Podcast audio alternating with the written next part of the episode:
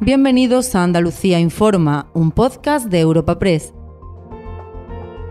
Hoy es 10 de enero y estas son algunas de las informaciones más destacadas en nuestra agencia. Archivo judicial de la causa abierta en vísperas de las elecciones municipales contra la exalcaldesa socialista de la localidad granadina de Maracena por el secuestro de una concejal que limita las actuaciones a su expareja.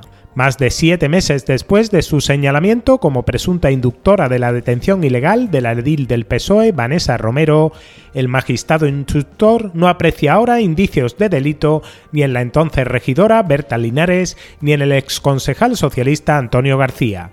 Ambos han comparecido a las puertas del ayuntamiento para proclamar su inocencia y lamentar la utilización política del caso para dejar al PSOE fuera del gobierno municipal.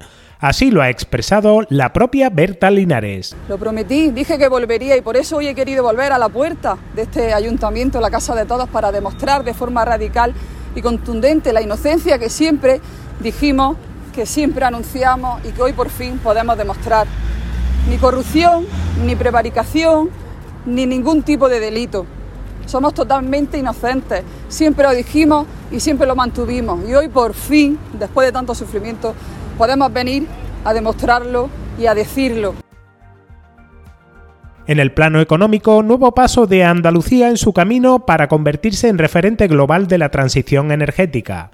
Las compañías Cepsa y Maersk han presentado este miércoles su proyecto para convertir el puerto de Huelva en el principal hub de metanol verde de Europa con una inversión de hasta mil millones de euros y la creación de 2.500 empleos directos e indirectos asociados, la futura planta será una de las cinco mayores del mundo con capacidad de producir 300.000 toneladas anuales para evitar la emisión de hasta un millón de toneladas de CO2.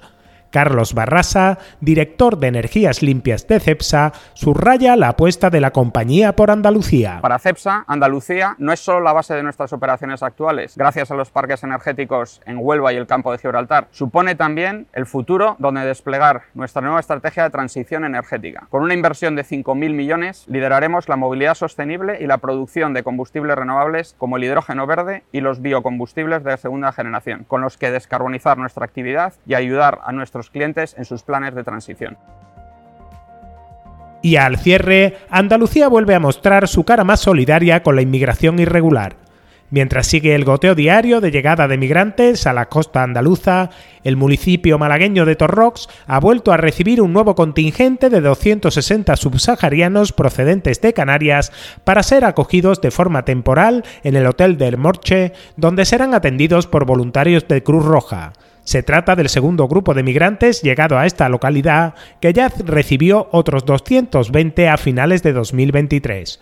Su alcalde, Óscar Medina, presume de la solidaridad de sus vecinos que al vuelto a demostrar estar a la altura de las circunstancias. Las Canarias están sufriendo la peor crisis migratoria de su historia con más de 40.000 migrantes que han llegado este año. Y Torrox pues es solidario con las Islas Canarias, Torrox como un pueblo abierto, como un municipio que tiene más de 100 nacionalidades en su censo, va a estar una vez más a la altura de las circunstancias, desearles lo mejor y que esta situación de migración irregular se pueda ir subsanando y, y gestionando, como he dicho antes, desde el Gobierno de España y desde la Unión Europea.